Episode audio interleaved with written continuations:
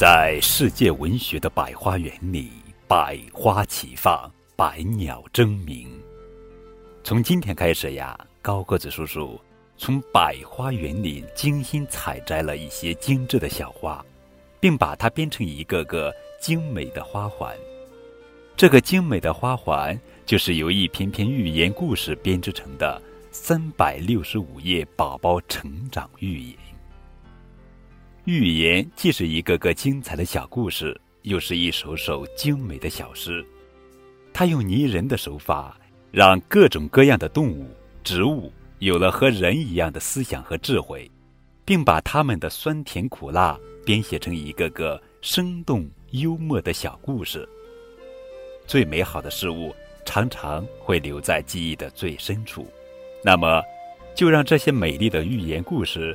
永远留在我们小朋友们的心底，成为伴随我们成长的良师益友。口渴的鸽子。一天，鸽子接到一个非常紧急的送信任务。为了不影响飞行的速度，鸽子在出门前尽量少喝水。可是飞行的途中又渴又累，实在忍受不了了。他开始用眼睛四处寻找水源。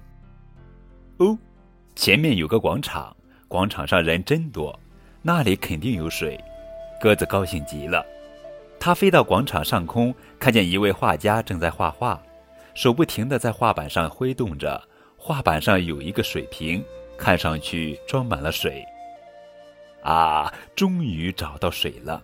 鸽子见到水兴奋极了。老天爷对我太好了，我想要什么就给我什么，真谢谢了。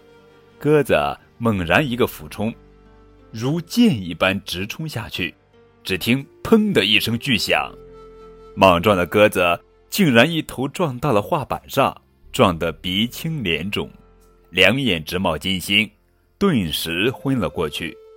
画家意外捡到这只天上掉下来的鸽子，脸上笑开了花，哈哈哈哈！